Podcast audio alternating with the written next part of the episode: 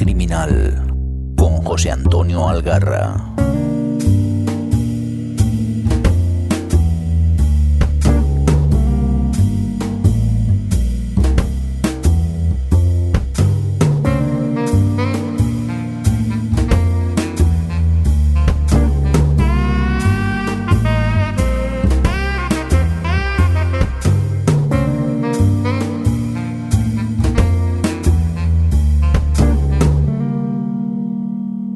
Hola, muy buenas.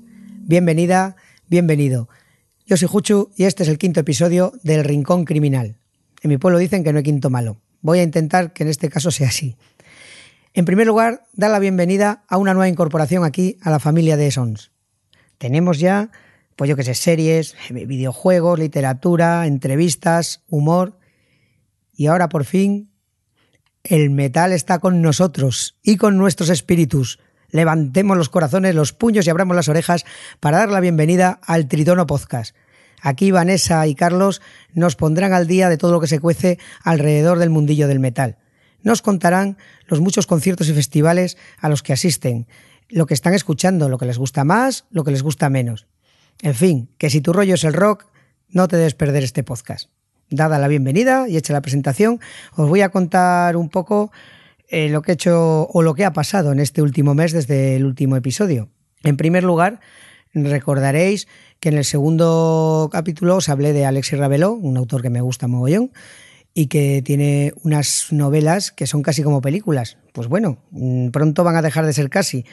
En concreto, La estrategia del pequinés, que es una de las que más me gustan, ha comenzado su rodaje en Gran Canaria y es una película que va a ser dirigida por Elio Quiroga en colaboración con Radio Televisión Española y con el Cabildo Gran Canaria. Y tendrá como principales protagonistas a Kira Miró y una Sugalde.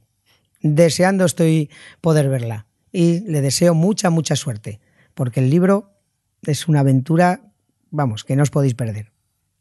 Y luego, otra gran noticia.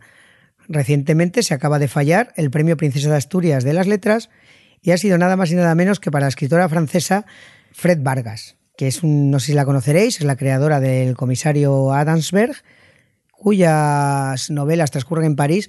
Yo he podido leer dos o tres de ellas hace mucho tiempo, casi no las recuerdo, pero bueno, me pondré al día y ya que está en mi estantería, tarde o temprano se pasará por nuestro rincón. En la novela negra cada vez sigue recopilando más éxitos, más reconocimientos y premios, lo cual me congratula enormemente.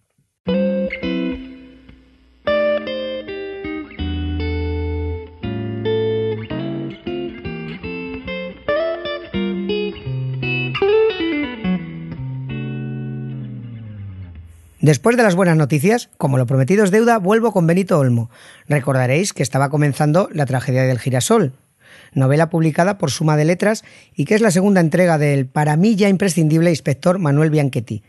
Esa mezcla entre el duro y directo Sam Spade, que no duran en recurrir a la violencia y a las tortas si es necesario, y el siempre buscando buscador de justicia, que es Harry Boss ese Harry que no le importa mm, enfrentarse a sus jefes, no entra en politiqueos y que tiene muy claro de que no siempre el cumplimiento de las leyes nos proveen de, justicia o proveen de justicia a las víctimas, que es lo más importante. Y ya por venirnos a nuestro terreno de esa mezcla, para mí al menos este Manuel Bianchetti es una especie de caballero de la triste figura, un Don Quijote, que no duda en arremeter contra los molinos si piensa que las víctimas merecen su atención y merecen su defensa. Pues bien, todavía no estaba publicado este episodio y ya me lo había terminado. Mm, cuando tenga ocasión tengo que preguntarle a los autores qué sienten al ver que después de meses y meses de trabajo llegamos los lectores y devoramos sus obras en un par de noches. ¿Les causará satisfacción o pensarán, eh, capullos, que me he dejado la vida en este libro? Relaja y disfruta, hostia. Bueno, bueno, que me voy después de la potente La maniobra de la tortuga, pues uno se acerca a esta entrega mm, entre ansioso y temeroso, con muchas expectativas que no quiere ver defraudadas. Pero por suerte estamos ante un grandísimo narrador que domina el lenguaje y el ritmo de forma magistral. Al igual que en la anterior novela, le bastan tres o cuatro páginas para conquistar al lector y embarcarlo en una historia trepidante que te deja sin aliento capítulos cortos, rabiosos, que hacen que no puedas parar de leer, con ese estilo tan cinematográfico al que nos tiene acostumbrado el autor. Y es que leer a Benito Olmo es más intenso incluso que ver una película. Al igual que Mia Farrow en La Rosa Púrpura del Cairo, nos mete dentro de la historia, una historia que perfectamente podría haber rodado Tarantino o Sam Peckinpah. Acción a raudales, giros inesperados, violencia y una trama sólida y sin fisuras. Claro, todo esto se sostiene por unos personajes perfectamente construidos, creíbles e interesantes. Aquí no hay nada de decorativo. Tío, podéis pensar que todo esto está muy bien, pero ¿de qué va el libro? Pues os voy a contar lo mínimo. Os pido que me creáis, que lo que, creáis en mí, que, que verdad, que lo disfrutaréis mucho más así. Eh, comienza con Bianchetti buscándose las habichuelas con investigador privado, ya que tras los acontecimientos del anterior libro, mm, pues ha tenido que tomar una excedencia forzosa de la policía y recibe el encargo de formar parte del equipo de seguridad de un importante hombre de negocios, que va a Cádiz a presenciar un partido de fútbol, el clásico Ramón de Carranza, donde juega el Madrid de sus amores, y que en principio parece un encargo sencillo, pero ya sabéis que la mala suerte, los problemas y Bianchetti son como la Santísima Trinidad, uno para todos y todos para uno. Antes de terminar, un par de cosillas. Este hombre me deja claro que al contrario que Stig Larsson, él sí que es un hombre que ama a las mujeres. Construye unos personajes femeninos fuertes, carismáticos y creíbles, tanto si son de los buenos o de los malos. Nada de mujeres floreros opuestas al servicio del protagonista. Muy bien, Benito Olmo, muy bien. Y luego está el tema de los títulos, que bien escogidos. Una vez que descubres el porqué de estos, no puedes dejar de sentir con la cabeza de forma cómplice con el autor. ¿Qué? Se nota que me ha gustado, ¿no? Pues sí, hasta he buscado sus dos primeras novelas para completar toda la obra de él. Mm, he podido leer estos días también Mil cosas que no te dije antes de morir, que aunque no es estrictamente novela negra, sí que tiene mucha intriga, misterio y un personaje femenino muy potente. También la recomiendo. Así que ya sabéis, haceos con las novelas de Benito Olmo, os aseguro que las disfrutaréis. Yo, mientras tanto, cruzaré los dedos para que nos regale otra aventura de Bianchetti. Y bueno, ya dejo la turra y os dejo con Tamara y con Felipe, que os presentarán a nuestra autora protagonista de este episodio, Alexandra Marinina. Me voy a poner el vodka a enfriar y enseguida vuelvo. Las dropia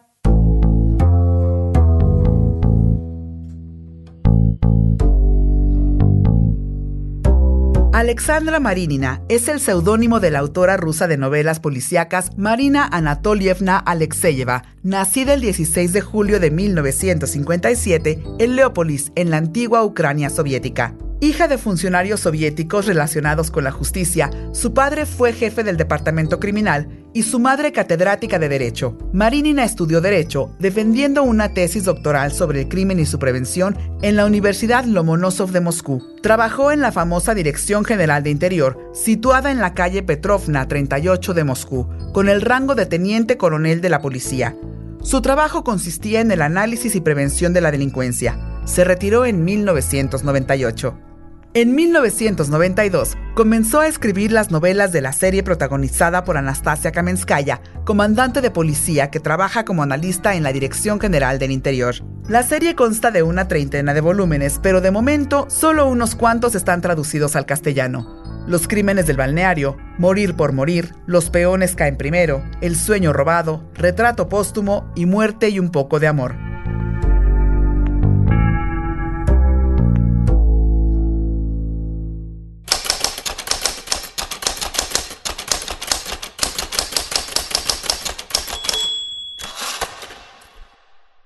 Volvieron a verterse palabras sobre la defensa de la patria, las materias primas estratégicas, la situación política internacional y los intereses de Rusia en el mundo del Islam. Todas las palabras eran claras y justas, pero no contestaban a la pregunta. ¿Cómo sobreponerse a la pena causada por la pérdida de un ser querido? ¿Cómo superaría Desinov la muerte de su hijo? ¿Y cómo podía soportar el dolor ella misma? Nastia Kameskaya. Cada ser humano tenía su verdad particular. La de esa agente del Servicio Federal de Contraespionaje rezaba que porque encima de los intereses del Estado no había nada. La verdad de Nastia Kameskaya decía que nada está por encima de la vida humana, incluso si se trataba de la vida de un expresidiario, incluso de si se trataba de la vida de un general asesino. Porque la muerte era irreversible. La muerte no tenía remedio.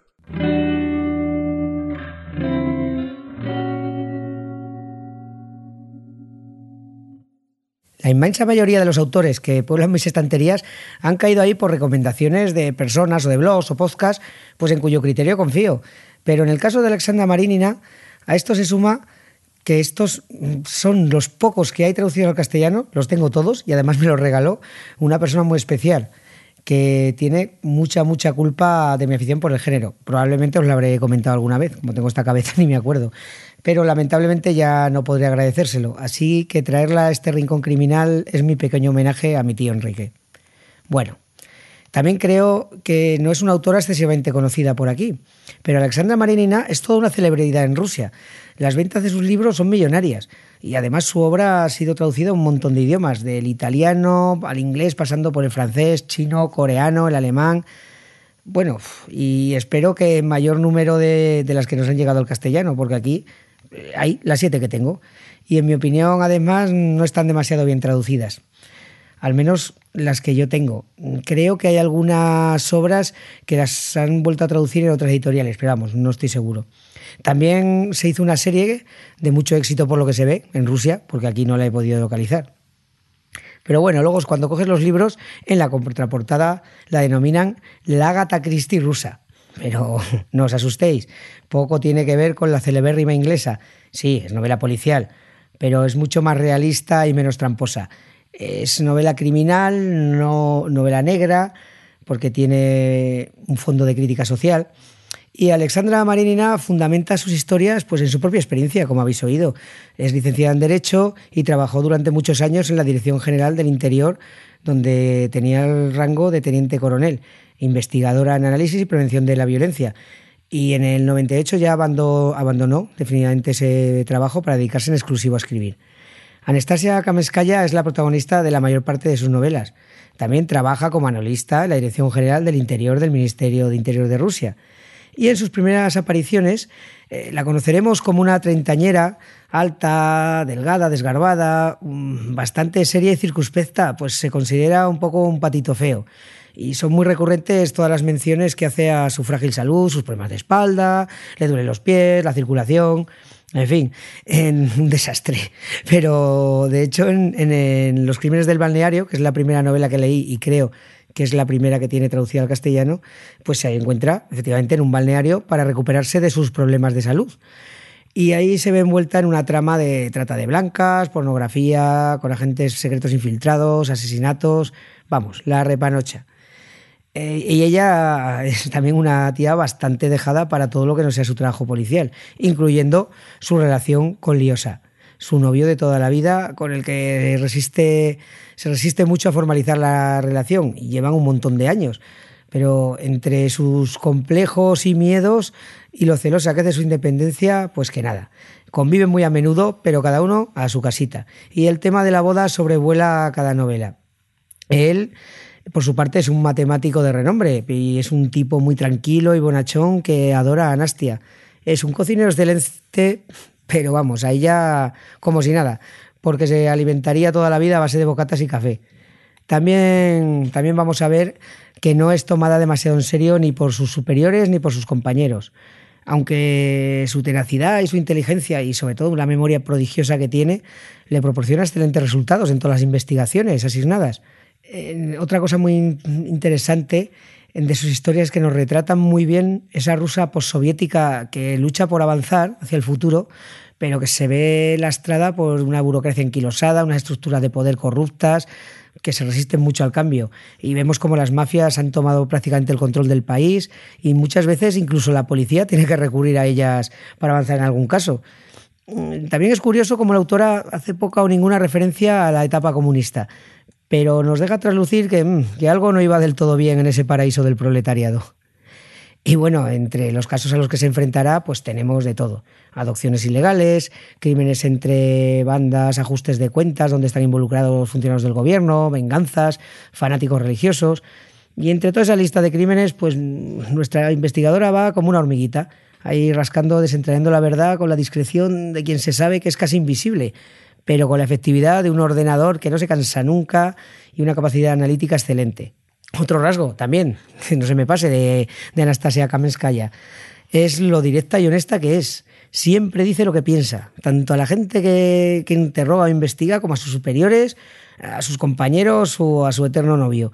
Y eso le trae más de un problema. Bueno, voy a leer un pequeño fragmento para que os, os hagáis una idea de cómo las gasta. Y dice, Rastiapín le había caído mal desde el principio, pedazo de carne con ojos. Tipos como tú no se rebajan a darle los buenos días a las mujeres. Lástima que no te haya visto Bacar, quien una noche estuvo dispuesto a acompañarme a casa por la sencilla razón de que yo era una mujer y él un oficial y un caballero. En cambio, tú, Rastiapín, eres un piernas y un malnacido. Pues eso, así las gasta la señorita. Animaos y darle una oportunidad a Kamenskaya porque es un personaje que se hace querer. Es una mujer de lo más normal, con sus manías y vicios, eso que sé, el café, el tabaco y poco más. Es muy casera, poco amiga de, de Saraos, bueno, nada amiga de Saraos. Vamos, que no os esperéis el típico poli con un pasado turbio, atormentado, alcohólico, mujeriego, en fin. Que es una, una mujer muy entrañable y que si le das una oportunidad se hace querer. Eso sí, una advertencia. No sé si es culpa de la traducción o qué, pero el uso abuso de nombres y apodos hace que a veces sea un poco confuso seguir el hilo y la trama. Eh, para mí no es un obstáculo grave porque mira, me meto en la historia y el cómo esté escrita me importa un poco menos. Pero sí que conozco gente que ha abandonado estos libros por este motivo. Eh, mira, os voy a poner un ejemplo para que lo veáis. Eh, al principio de cada libro hay una guía de personajes al igual que las novelas de Agatha Christie, si recordáis, que tiene ahí una guía, como hay tantísimos personajes, pues eso, para ir echando mano de vez en cuando. Pues os voy a leer un par de personajes de esta guía. A ver, Anastasia Paulovna Kamenskaya, también llamada Nastia, Nastasia, Nastiusa, Estasenka, Nastenka, Nastiuya, analista de la Dirección General del Interior del Ministerio. Ya ves. y el otro, Alexei Mikhailovich Chitiakov, Oliosa, Liosenka, Liosik, Lioska, novio de Nastia de toda la vida. Pues bien, durante la narración va usando nombres y apodo de manera indistinta, de modo que al principio te vuelves cabra. Pero bueno, aquí vamos a terminar con Kamenskaya y sus tribulaciones. Ánimo, Nastia, que como dice el gran Evaristo, no somos nada.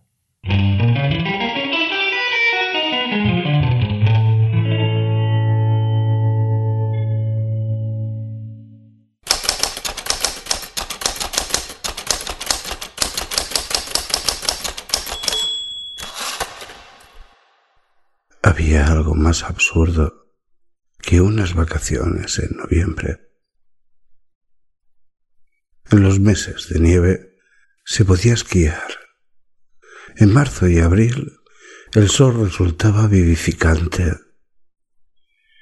Indiscutiblemente tenía sentido hacer vacaciones en cualquier mes, desde mayo hasta agosto, o en septiembre y octubre, en la llamada temporada de terciopelo de los litorales de los cálidos mares del sur.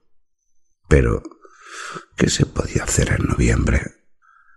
Noviembre era el mes más desangelado de todos, cuando la gracia dorada del otoño había desaparecido ya y la inminencia de la llegada de días fríos, oscuros y largos, se volvía dolorosamente obvia. Noviembre era el mes más triste, ya que la lluvia y el barro, que en marzo y abril auguraban el calor y los placeres, en vísperas del invierno solo traían congoja y desconsuelo. No, ninguna persona en su sano juicio cogería las vacaciones en noviembre. La inspectora jefe de la Policía Criminal de la Dirección General del Interior de Moscú comandante de policía, Anastasia Pavlona Kamenskaya, de 33 años y diplomada en Derecho, conservaba su sano juicio en perfecto estado. No obstante, le tocaba irse de vacaciones en noviembre.